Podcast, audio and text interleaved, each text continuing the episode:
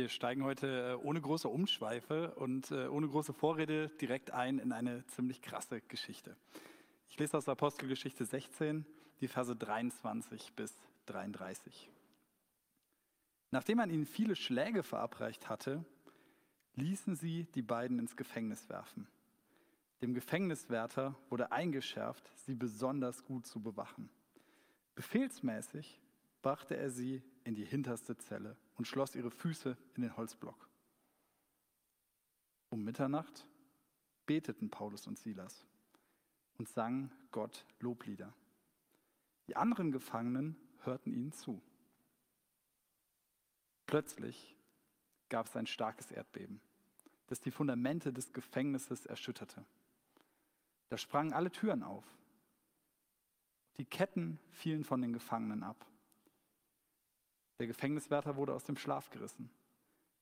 Als er sah, dass die Gefängnistüren offen standen, zog er sein Schwert und wollte sich töten. Denn er dachte, die Gefangenen sind entflohen. Aber Paulus schrie laut, tu dir nichts an, wir sind alle noch hier. Der Wärter riech nach Licht, er stürzte in die Zelle und er warf sich zitternd vor Paulus und Silas nieder. Dann führte er sie hinaus und fragte, ihr Herren, was muss ich tun, damit ich gerettet werde? Sie antworteten, glaube an den Herrn Jesus, dann wirst du gerettet und mit dir alle in deinem Haus. Und sie verkündeten ihm und allen anderen in seinem Haus das Wort des Herrn. Noch in derselben Nacht nahm der Wärter Paulus und Silas zu sich. Er wusch ihnen die Wunden aus dann ließ er sich umgehend taufen und mit ihm alle in seinem Haus.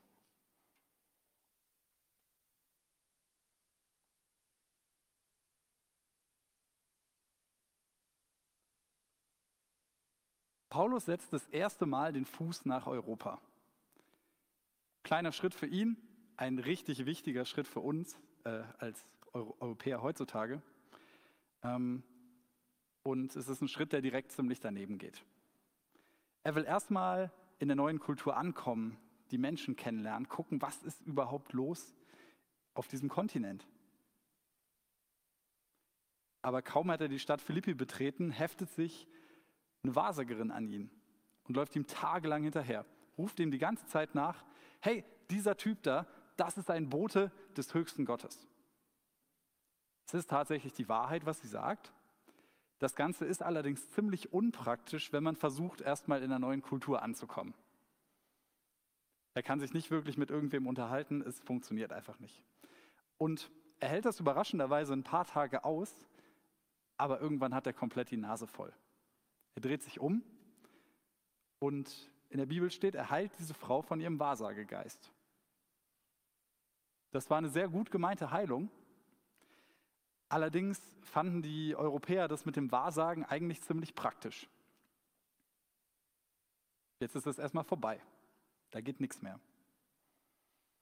Paulus und sein Begleiter Silas werden daraufhin geschlagen, ins Gefängnis geworfen, dann nochmal ins tiefste Gefängnis geworfen und gefesselt.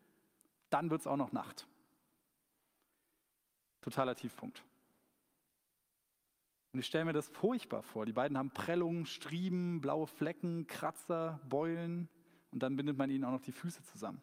Alles tut weh. Sie sehen überhaupt nichts in dem dunklen Loch. Ein absoluter Reinfall. Und dann machen sie Lobpreis. Irgendwie wahnsinnig in dieser Situation anzufangen zu singen.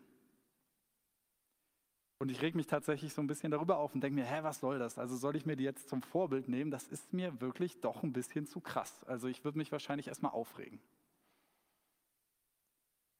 Und dann beruhigt es mich zu sehen, warum die beiden Lobpreis machen.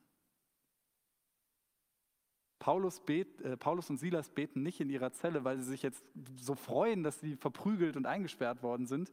Sie beten tatsächlich aus dem einfachen Grund, weil Mitternacht ist.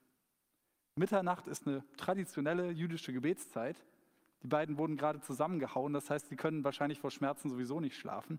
Also bleibt ihnen eigentlich nichts anderes zu tun mit ihrer Zeit, als zu beten. Sie beten nicht aus Freude. Sie beten aus Gewohnheit.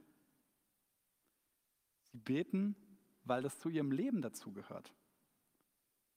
Und sie beten, weil sie wissen, dass Gott auch in diesem dunklen Loch immer noch Gott ist.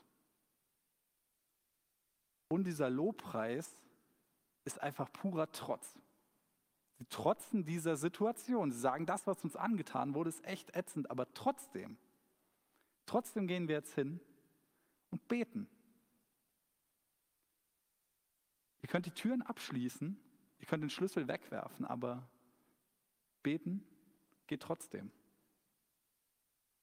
Sie überspielen ihr Leid nicht.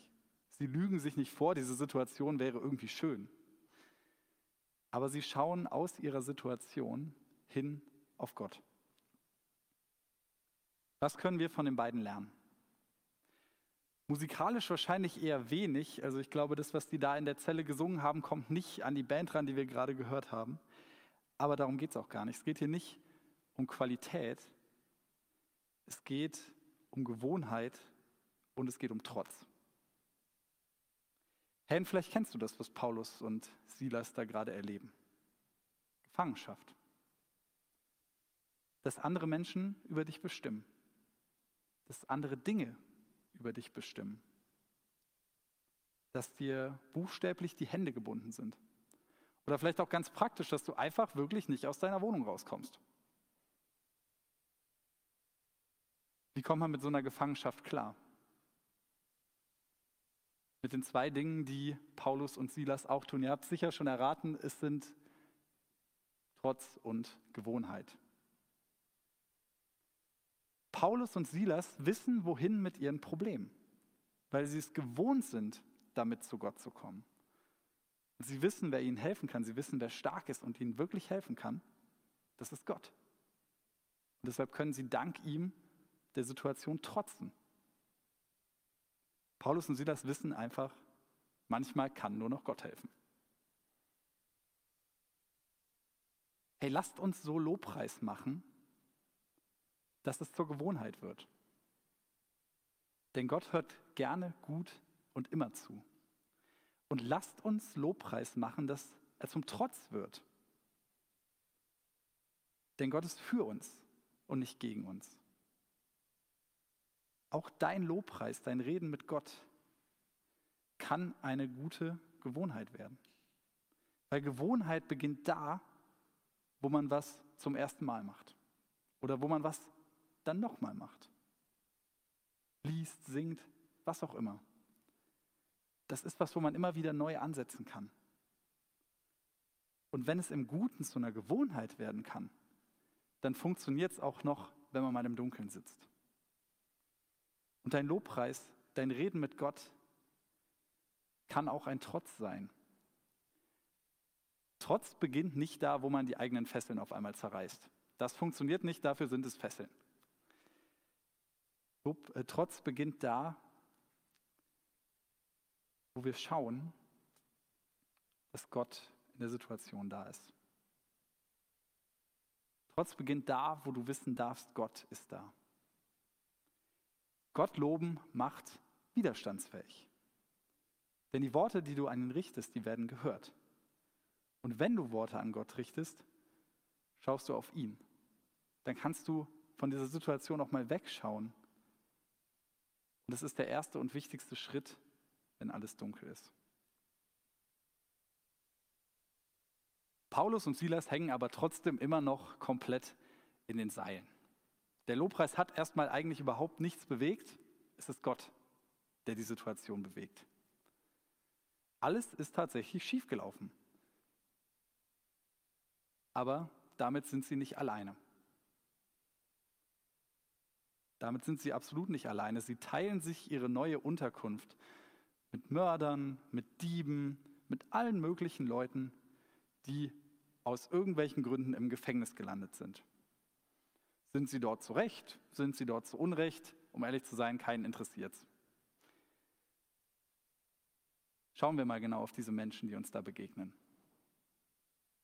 In der Antike gab es relativ wenig Möglichkeiten, mit einem Verbrecher umzugehen. Man konnte den einsperren oder umbringen. Viel mehr ging da eigentlich nicht. Eine geregelte Dauer für eine Haft, die gab es auch nicht. Man wurde einfach erstmal eingesperrt und dann hat man mal geguckt, ob man den irgendwann wieder rauslässt.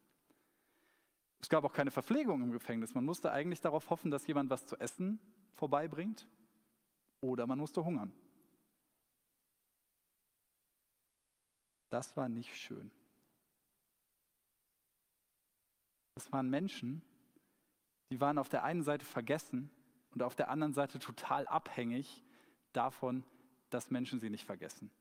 Das hat nicht funktioniert, das war furchtbar. Und der Lobpreis, den Paulus und Silas da auf einmal machen, der muss auf sie erst total lächerlich gewirkt haben. Was machen die da? Singen im Gefängnis.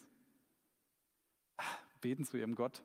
Ja, sollen sie mal machen, ist wenigstens besser, als die Stille zu ertragen. Und ich glaube, dann beginnen sie zu hören, was die beiden da erzählen. Diese wirklich dreiste Anbetung, die da aus der dunkelsten Kammer des Gefängnisses hervordringt, die packt sie. Von diesem Gott hatten sie noch nie gehört. Von diesem Gott hatte noch niemand in Europa gehört. Ist der Gott, von dem die da singen, vielleicht was Besonderes? Und wer ist dieser Jesus Christus, von dem die da erzählen? Und bam, auf einmal tut sich was. Die Erde bebt. Türen springen auf. Alle Fesseln fallen. Das ist kein normales Erdbeben. Wer würde ein Erdbeben normal nennen? Die Leute bekommen Panik. Ist das das Ende? Was haben die beiden da in der Zelle angestellt? Was haben die über uns gebracht? Und plötzlich ist es still. Die Gefangenen sitzen da, hören Lobpreis, sonst gar nichts. Keiner traut sich einen Mucks zu machen. Sie sitzen und sie hören. Sie sind erschüttert durch das Erdbeben, durch den Lobpreis, durch diese ganze völlig abgedrehte Situation. Kein Gedanke an Ausbruch, nur Lobpreis und sie hören zu. Ich fand diese Situation total absurd. Ich habe mir das vorgestellt, früher, wenn ich im Gefängnis sitze und die Tür geht auf, dann gehe ich natürlich als allererstes raus, äh, weil ich will ja nicht im Gefängnis sein. Aber dann durfte ich eine Erfahrung machen, die mir was anderes gezeigt hat. Und ich bin überzeugt, dass Lobpreis an Tiefpunkte gehört. Weil an Tiefpunkten wird dieser Lobpreis nochmal ganz anders gehört. Weil da, wo man ganz offensichtlich sieht, dass dieser Lobpreis nicht von einfach nur Freude angetrieben wird, da schlägt er richtig ein. Da macht er, dass die Erde bebt. Und ich habe das erlebt. Ich habe im Studium einmal in der Woche Gefängnisseelsorge gemacht. Wir sind dann immer aus der Uni rübergefahren in die JVA Wuppertal, ähm, wurden dann einmal komplett durchgecheckt, einmal gescannt, sind dann durch so circa zehn dicke Stahltüren und äh, zehn dicke Betontunnel durchgelaufen. Und dann saßen wir in einem Raum mit meistens so fünf, sechs, sieben, acht, neun, zehn Jungs, die da eingesperrt waren. Wegen ganz unterschiedlichen Sachen. Schwerer Raub, Körperverletzung, da war eigentlich alles dabei. Total spannend. Trotzdem waren es Verbrecher. Keine anderen als die, mit denen Paulus und Silas auch eingesperrt sind. Das waren richtig schwere Jungs mit richtig krummen Lebensläufen. Und das Erste, was wir jedes Mal gemacht haben, wenn wir da ankommen, war Lobpreis. Die Jungs kannten diese ganzen klassischen Lieder, One Way, Lighthouse, mit denen konnte man alles singen, was man auch im Jugendkreis äh, wahrscheinlich schon nicht mehr singen konnte, weil es zu bekannt war. Und wir haben mit denen gesungen. Wir hatten eine Gitarre dabei, äh, manche haben gesungen, die anderen haben eher gegrölt, aber das war nicht wichtig. Denn die Gitarre und das Singen und die Atmosphäre, die durch den Lobpreis entstanden ist, das war so radikal anders als das, was die Jungs sonst im Alltag erlebt haben, dass das was mit denen gemacht hat. Das hat Türen geöffnet. Das, was die Jungs da gesungen haben, das klang nicht gut, ganz objektiv. Aber es hat dazugehört. Es war eine Gewohnheit und es war ein Trotz gegen die Gitterstäbe vom Fenster. Und das hat die Jungs ruhig gemacht. Das hat die Jungs neu ausgerichtet darauf, dass jetzt was anderes losgeht. Dass jetzt was anderes passiert. Dass jetzt gerade nicht der harte Gefängnisalltag auf sie wartet, sondern was Schönes. Nämlich eine Begegnung mit Jesus. Diese Gewohnheit von Paulus und diese Gewohnheit mit den Knackis zu singen, hat Türen geöffnet. Und das waren Türen, die waren um einiges wichtiger als die Stahltüren, die heute und damals die Menschen im Gefängnis gefangen halten. Diese Gewohnheit, dieser Lobpreis trotzdem Leid, dieses Loben Jesu, das sprengt Fesseln, die ganz anders sind als Handschellen. Und das sprengt Fesseln, die auch wir tragen.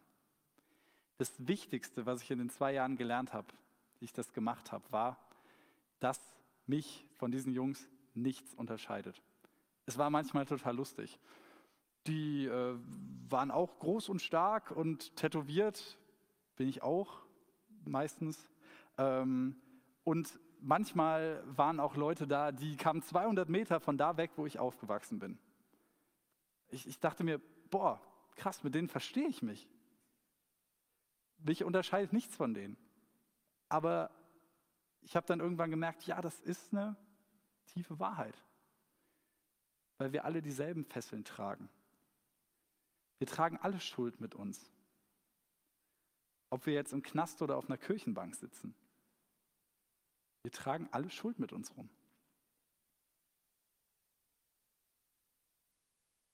Wir sind wie diese Gefangenen. Wir sind so sehr gefangen, dass uns eine offene Tür und offene Fesseln nichts nutzen, um frei von Schuld zu werden. Weil wie Thomas eben schon gesagt hat, wir können hingehen, wo wir wollen. Wir sind nicht gefesselt und trotzdem gibt es schwere Fesseln, die wir alle tragen, die uns binden. Wenn die Gefangenen damals aus dem Gefängnis geflohen wären, hätte das nichts verändert. Früher oder später landen sie wieder da. In derselben Situation. Weil man vor Schuld nicht wegrennen kann. Bleiben Gefangene. Doch das, was Petrus und Silas da singen, der, von dem Petrus und Silas da erzählen, dieser Jesus, der kann frei von Schuld machen. Der kann frei von Schuld machen. Der nimmt uns unsere Schuld nämlich ab. Da, wo Lieder, Gebete und Augen auf Jesus Christus ausgerichtet werden, da kann Schuld abgenommen werden. Freiheit bekommst du nicht, indem du vor irgendwas fliehst.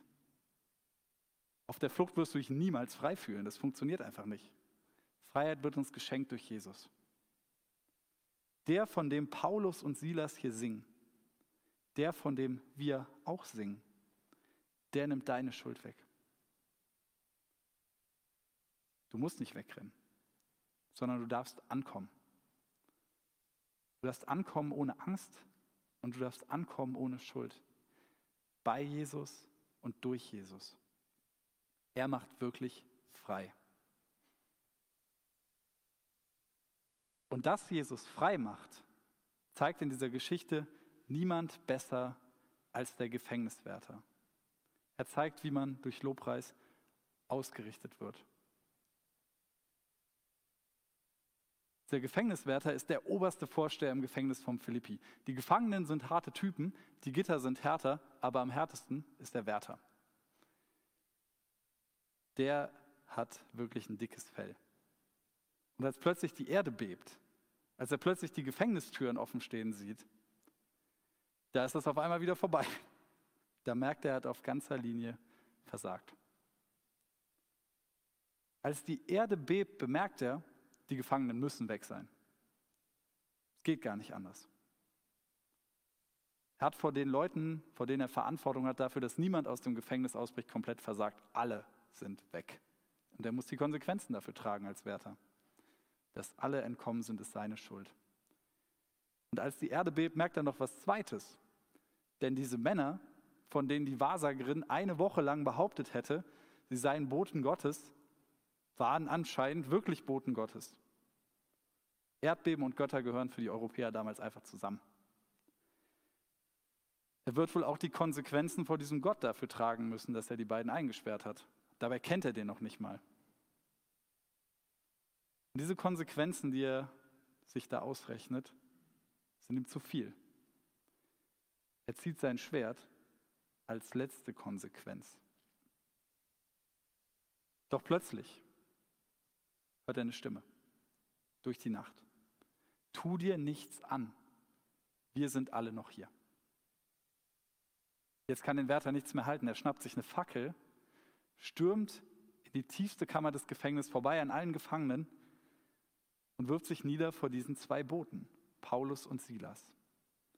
Sein ganzes Versagen, seine ganze Angst schmeißt er in den Satz, ihr Herren, was muss ich tun, damit ich gerettet werde? Und hier zeigen Paulus und Silas, was sie sind, weil sie sind wirklich nicht mehr als ganz normale Boten. Sie sagen, glaub an den Herrn Jesus, dann wirst du gerettet und mit dir dein ganzes Haus. Das, was der Wärter fragt, war für Paulus und Silas eine absolute Steilvorlage. Erstens sagen sie, wir, wir sind gar keine großen Herren, aber wir erzählen von einem, einem wahren Herrscher, nämlich von Jesus. Und zweitens, du sollst auch gar nichts tun, um gerettet zu werden, sondern du sollst dich lediglich erstmal auf Jesus ausrichten. Du sollst ihn erstmal kennenlernen. Und der kann dich retten. Und drittens, es geht hier auch nicht nur um dich, sondern es geht um deine ganze Familie, um alle Menschen in deinem Umfeld. Der Wärter bekommt auf sehr nüchterne Art viel, viel mehr, als er eigentlich wollte. Viel, viel mehr als das, worum er gebetet hat. Und das ist herrlich. So ist Jesus. Der harte Job des Wärters hatte ihn zu einem harten Menschen gemacht, der harte Konsequenzen zieht. Sein Rechnen und Denken in dieser Krise hat ihn in letzter Konsequenz fast das Leben gekostet. Aber nun lernt er jemanden kennen, der richtiges Leben schenkt. Sein Denken wird zu einem Glauben. Das, was Paulus und Silas in ihrem Lobpreis und ihrem Erzählen sagen, richtet seinen Blick ganz, ganz neu aus. Jesus richtet den Blick, den Blick des Wärters weg von sich selbst hin auf Jesus. Der Wärter guckt nicht mehr darauf, was ist jetzt bei mir gerade schiefgelaufen, was ist gerade schlimm, sondern er guckt auf Jesus. Er kann vorbeigucken an seinen Fehlern, er kann vorbeigucken an seinem Versagen und er sieht Jesus. Das ganze Leben des Wärters wird neu ausgerichtet. Und auch er wird frei von seinen Fesseln, von seiner Härte und von seiner Kälte. Der Glaube an Jesus hilft ihm einfach, diese Situation nochmal ganz neu zu bewerten. Nicht mehr logisch und kalt, sondern durch die Augen von Jesus. Was hat sich verändert? Was verändert Jesus bei uns? Der Wärter ähnelt diesen Gefangenen, über die wir eben gesprochen haben, ziemlich genau. Auch er merkt, er kann nicht vor seinen Fehlern, vor seinem Problem weglaufen. Also versucht er sich das Leben zu nehmen. Und als er versucht, sich vor Paulus und Silas eine Rettung zu erbitten, diese beiden Sachen macht er auf die gleiche Art. Er macht es immer alleine, ganz alleine. Sieht die Konsequenzen für sich alleine, bittet um Rettung für sich alleine. Aber deshalb ist es so wichtig, so wichtig, dass es in diesem Text um Jesus geht, dass es um diesen Text um Lobpreis geht und dass es um Glauben geht. Der Glaube an Jesus hat die Kraft, uns in ein neues Verhältnis zu setzen. Weg von dem Denken, ich, ich, ich, ich zuerst, hin zu einer Beziehung mit Gott. Paulus und Silas wussten in ihrer Zelle, wir sind nicht allein. Und diese Botschaft bringen sie jetzt dem Wärter auf zwei Weisen. Erstmal sagen sie ihm, glaub an Jesus Christus. Glaub an Gott, der Mensch wird und nach dir sucht. Setz dich mit ihm auseinander und richte dich auf ihn aus. Und zweitens sagen sie ihm, du stehst nicht alleine da. Du und alle in deinem Haus dürfen diesen Jesus kennenlernen. Du hast Verantwortung. Der Glauben setzt uns in eine neue Beziehung zu den Menschen um uns herum und zu Gott. Der Wärter darf das erfahren. Du kannst in eine neue Beziehung zu Gott und zu deinen Mitmenschen kommen. In der Schuld und in der Versagen keine Rolle mehr spielen. Durch Jesus. Jesus kann und will uns in unseren Beziehungen neu ausrichten. Das kann er, weil er selbst diese Beziehung anfängt. Er ist Gott, der als Mensch auf diese Welt kommt. Und er kommt, um uns alle, um dich neu auszurichten. Wir können unsere Fesseln, unsere Schuld, unser Versagen jederzeit bei ihm abgeben. Er ist der, der allen Menschen in dieser Geschichte Freiheit schenkt und er ist der, der dir auch Freiheit schenken will. Er ruft Paulus und Silas und dir zu. Du bist nicht allein in der Dunkelheit. Und er ruft den Gefangenen und dir zu. Du kannst frei werden von deinen Fesseln. Und er ruft dem Wärter und dir zu. Tu dir nichts an. Ich bin da für dich. Und wegen ihm bezeugen Paulus und Silas für dich. Glaub an den Herrn Jesus, dann wirst du gerettet. Glaub an den Herrn Jesus, dann wirst du gerettet. Das ist Lobpreis. Amen.